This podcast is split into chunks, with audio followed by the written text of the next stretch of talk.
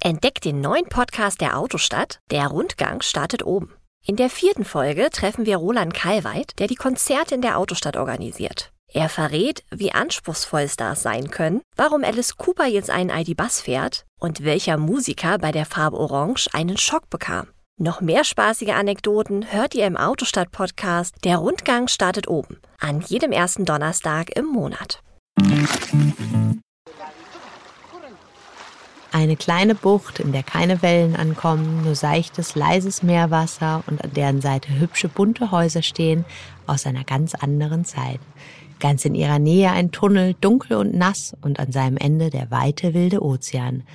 Willkommen in Sao Martinho do Porto.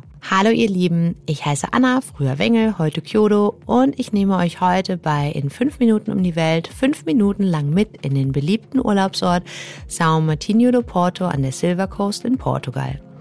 Ich bin Reisejournalistin, Autorin und Coach und seit einigen Jahren als freie Autorin Teil des Travelbook Teams. Ich lebe in Deutschland und Portugal und habe bei meiner Erkundung der Silver Coast Sao Martinho do Porto kennengelernt. Und über diesen kleinen Ort möchte ich euch heute ein bisschen was erzählen. In fünf Minuten um die Welt. Der tägliche Reisepodcast von Travelbook. Heute geht's nach Sao Martinho do Porto. Und damit ihr in den nächsten fünf Minuten jede Menge Tipps bekommt, legen wir schnell hiermit los. Entweder oder. Schnelle Fragen in 30 Sekunden. Auto oder öffentliche Verkehrsmittel? Auto. Pärchen oder Familienurlaub? Beides. Entspannung oder Abenteuer? Entspannung. Kultur oder Party? Schwierig. Kultur, aber eher Portugal-typische Küsten- und Surfkultur. Teuer oder günstig? Nicht teuer für Portugal, aber auch nicht so günstig. Highlights, Lowlights, Must-Sees. Die Travelbook-Tipps. Was ist ein Highlight?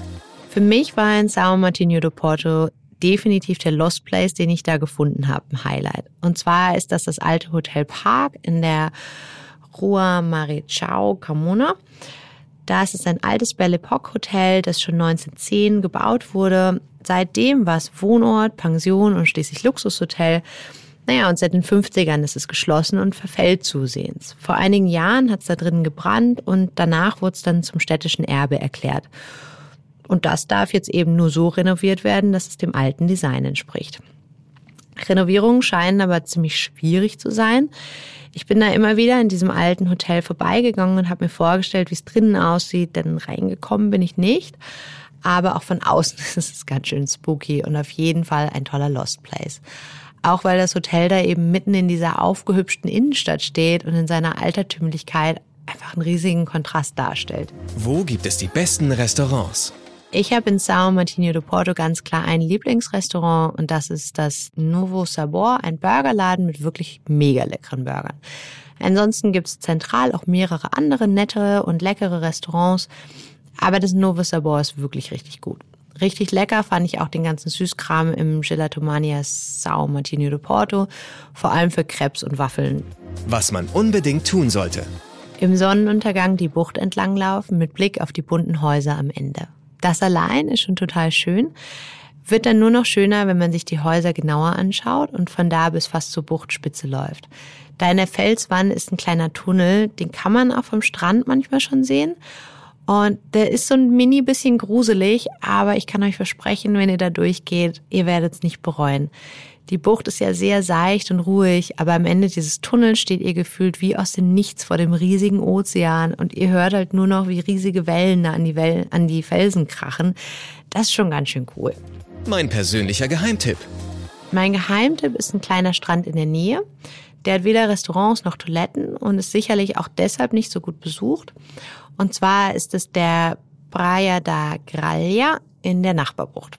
Wir hatten den komplett für uns allein, bis auf ein paar Paraglider, die da vom Berg gesprungen sind. Und an dem Strand gibt's ordentlich Wellen und Strömungen. Ich fand's da echt toll.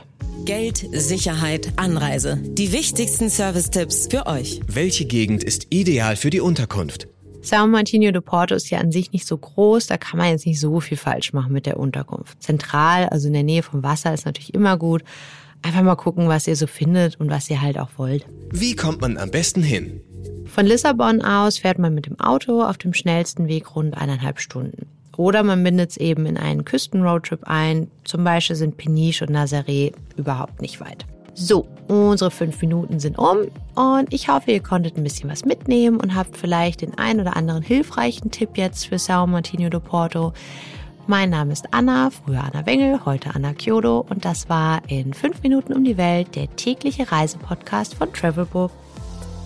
15 Sekunden Auszeit